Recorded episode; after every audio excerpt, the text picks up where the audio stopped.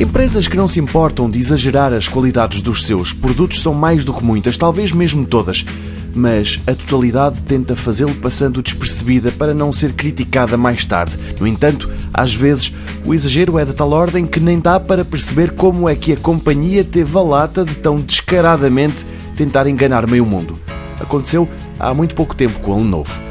Nos dias que antecederam ao anúncio do Z5, a empresa mostrou imagens do equipamento, parecia excelente, uma frente composta praticamente por ecrã e nada de entalhe. Na fotografia não se via nem um milímetro de notch aquela pequena pestana rodeada de ecrã ativo, onde nos telemóveis mais atuais os fabricantes escondem a lente das selfies e o auscultador, por exemplo. O problema é que a realidade nada tinha a ver com o que a empresa mostrou uns dias antes, no sentido de ganhar tração e uns bons minutos de imprensa impressionada. Conseguiu mas agora é a altura de repor a verdade. O tal telemóvel da Lenovo que parecia tão bom, não é. Se é para comparar um equipamento com o tal notch, há propostas bem melhores no mercado e os seus fabricantes são de maior confiança. Pelo menos não mentem de forma tão descarada.